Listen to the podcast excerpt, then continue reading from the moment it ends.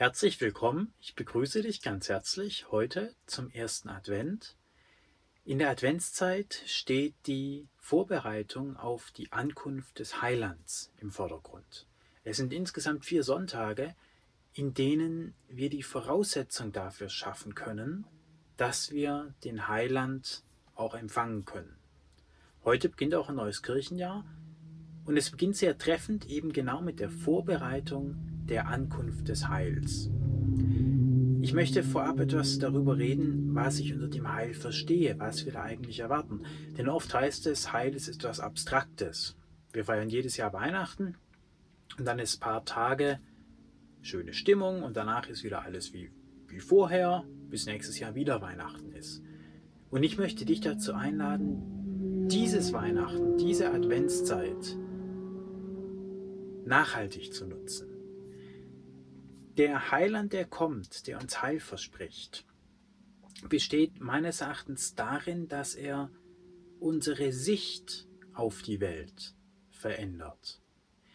Die Versprechungen der Bibel, die Versprechungen des Heilands vom Erlösen von den Sünden, vom Schaffen des Himmelreiches, sind für mich keine leeren Versprechen.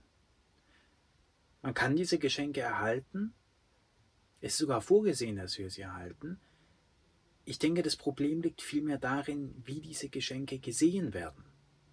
Viele sehen in diesen Geschenken weltlich materielle Zustände, gedeckte Tafeln, Weltfrieden, friedvolles Miteinandersein und nichts, dass irgendeines von diesen Dingen nicht mit dem Heiland kommen kann. Aber primär geht es meines Erachtens um eine Haltung, zur Welt. Es geht um eine Haltung, die, egal wie die Welt sich gerade uns zeigt, und sie zeigt sich dieses Jahr für viele aufreibender, anstrengender und beängstigender als vielleicht in Jahren davor. Für viele auch nicht, für viele sind diese Zeiten vielleicht auch eine Chance, wie auch immer. Wenn das Heil Gottes, das, was der Heiland uns bringt, auf dessen Ankunft wir uns vier Sonntage lang vorbereiten. Vollkommene Friede, vollkommene, vollkommene Ruhe und vollkommenes Glück ist. Dann kann dieses Glück und dieser vollkommene Friede und diese tiefe Ruhe nur etwas darstellen, was immer Ruhe ist, unabhängig von der Welt. Wenn das, was der Heiland uns bringt, den Frieden, die Freude, die Liebe, davon abhängig ist, ob wir gerade Krieg haben, davon abhängig ist, ob die Wirtschaft gerade wächst, dann kann das nicht das Heil des Heilands sein. Denn Gott wäre nicht Gott, wenn sein Glück, sein Friede, seine Gaben, an denen er uns teilhaben möchte, nur möglich sind in Friedenszeiten oder nur möglich sind in Zeiten, wo es genügend Gas gibt. Und diese Gedanken möchte ich in der Adventszeit, in diesen vier Sonntagen hervorheben. Ich möchte in diesen vier Sonntagen mit dir die Vorbereitungen treffen, damit das Heil erfahrbar wird für dich. Meines Erachtens besteht die Vorbereitung daran, darin, sich gewissen Dingen bewusst zu werden, gewisse Glaubenssätze, gewisse Anschauungen über sich selbst zuzulassen, sich daran zu gewöhnen und diese zu üben. Das ist die Vorbereitung. Der letzte Schritt, das Heil, das, die, die Geburt Christi auf Erden, das, was am 24. gefeiert wird, das ist etwas, was von Gott kommt. Aber wir können diese vier Sonntage bewusst nutzen, damit wir bereit sind, den Heiland zu schauen, wenn er denn zu uns kommt. Und dazu möchte ich dich heute und die nächsten drei Sonntage ganz besonders einladen. Ich beginne mit der evangelischen Bibelstelle für heute, den ersten Advent. Als sie sich dann Jerusalem näherten und nach Bethphage an den Ölberg gekommen waren, da sandte Jesus zwei von seinen Jüngern ab mit der Weisung, Geht in das Dorf, das vor euch liegt. Ihr werdet dort sogleich am Eingang eine Eselin angebunden finden und ein Füllen bei ihr. Bindet sie los und bringt sie mir her. Und wenn euch jemand etwas sagen sollte, so antwortet ihm, der Herr hat sie nötig, wird sie aber dort zurückschicken. Dies ist aber geschehen, damit das Wort des Propheten erfüllt werde, das da lautet, sagt der Tochter Zion, siehe, dein König kommt zu dir sanftmütig und auf einem Esel reitend, und zwar auf einem Füllen, dem Jungen eines Lasttiers. Als nun die Jünger hingegangen waren und den Auftrag Jesu ausgerichtet hatten, führten sie die Eselin mit dem Füllen herbei, legten ihr Mäntel auf sie, und er setzte sich darauf. Die überaus zahlreiche Volksmenge aber breitete ihre Mäntel auf, auf den Weg aus, andere hieben Zweige von den Bäumen ab und streuten sie auf den Weg. Und die Scharen, die im Zuge vor ihm hergingen, und die, welche ihm nachfolgten, riefen laut, Hosianna dem Sohne Davids. Gepriesen sei der, der da kommt, im Namen des Herrn. Hosianna in den Himmelshöhen.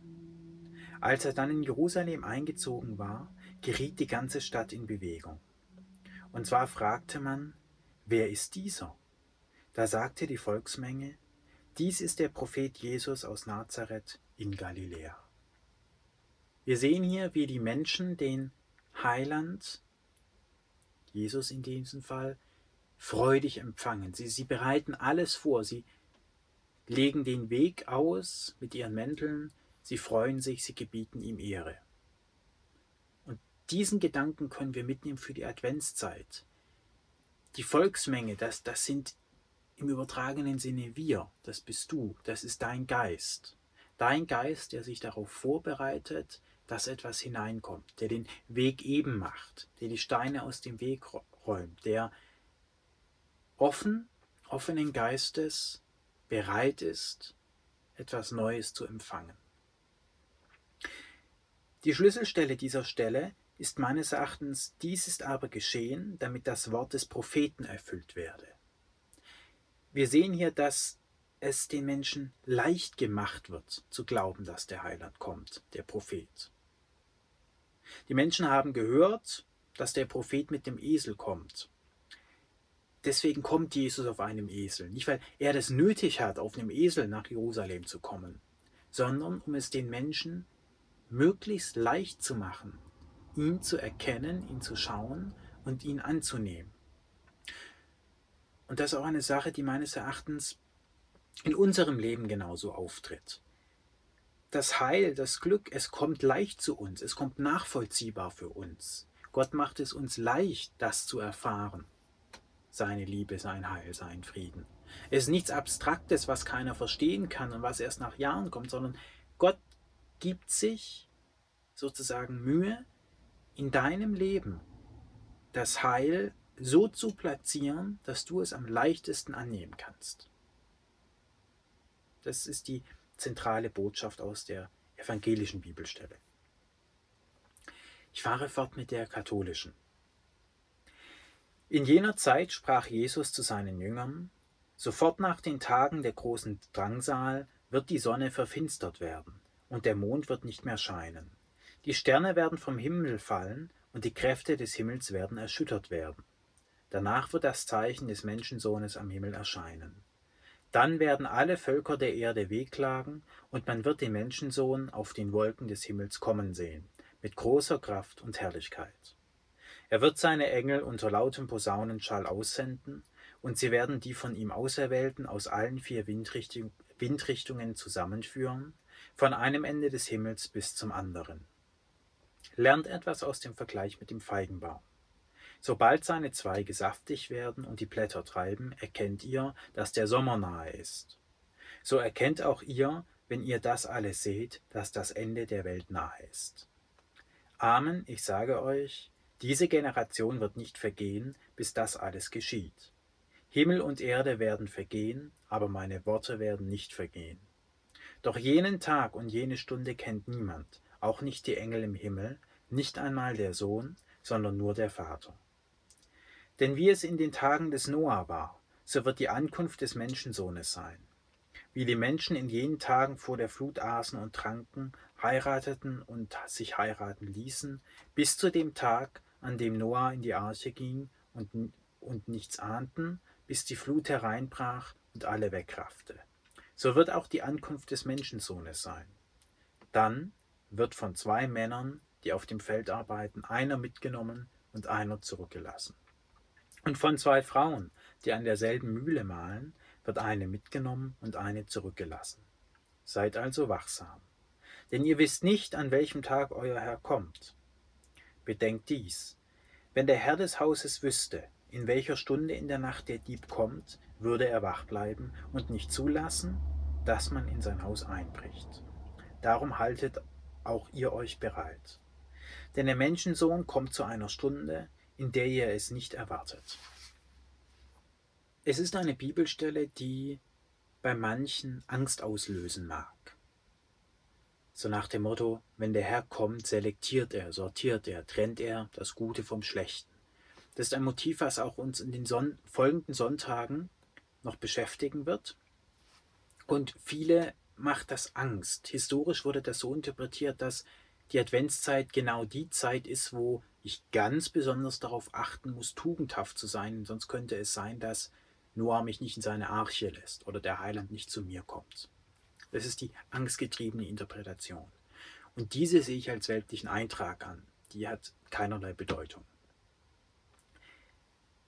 Sinn macht die Bibelstelle dann, wenn man es geistig betrachtet. Die Welt mit den zwei Frauen, mit den zwei Männern auf dem Feld und so weiter, das sind Gedanken in unserem Geist. Und da gibt es Gedanken, die sind unserer würdig und unserer nicht würdig.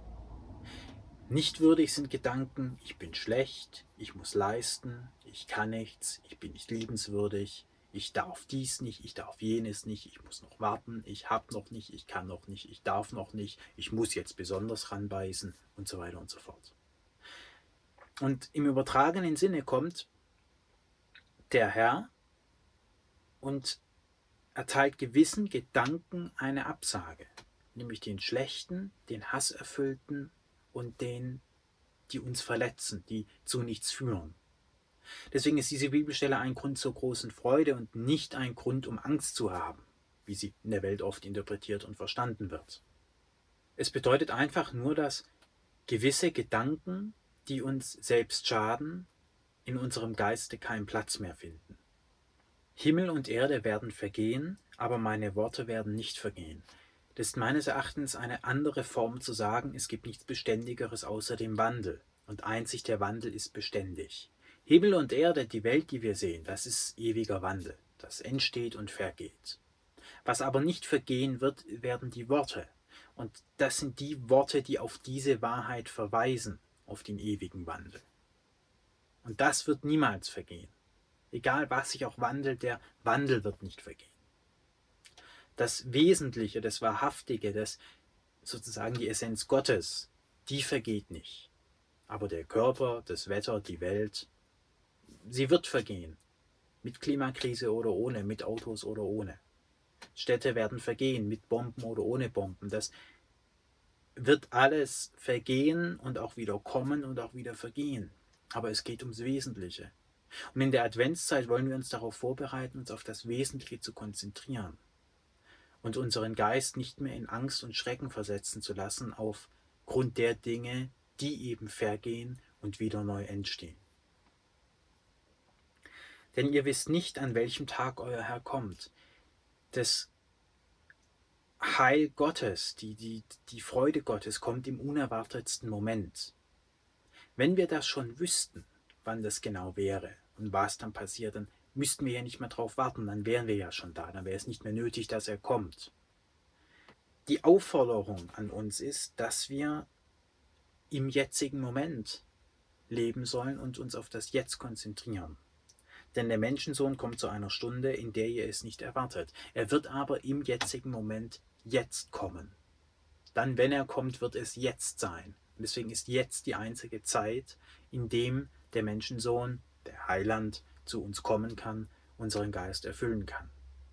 Es ist eine Aufforderung, nicht so sehr an die Zukunft oder an die Vergangenheit zu denken, sondern im Jetzt, in der einzig möglichen, einzig realen Zeit zu bleiben und den Augenmerk auch auf das Jetzt zu legen.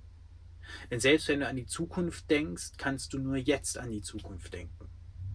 Du kannst nicht in der Zukunft sein, du kannst dich nur dazu entscheiden, jetzt nicht im Jetzt zu sein, sondern deinen Geist mit der Zukunft zu befassen. Und das ist die Vorbereitungsaufforderung, die uns diese Bibelstelle hier gibt. Der Glaubenssatz, den ich dir heute am ersten Advent mitgeben möchte und über den du in der Minute der Stille nachdenken kannst, ist, alles ist gut, so wie es jetzt ist, auch wenn ich es noch nicht verstehe.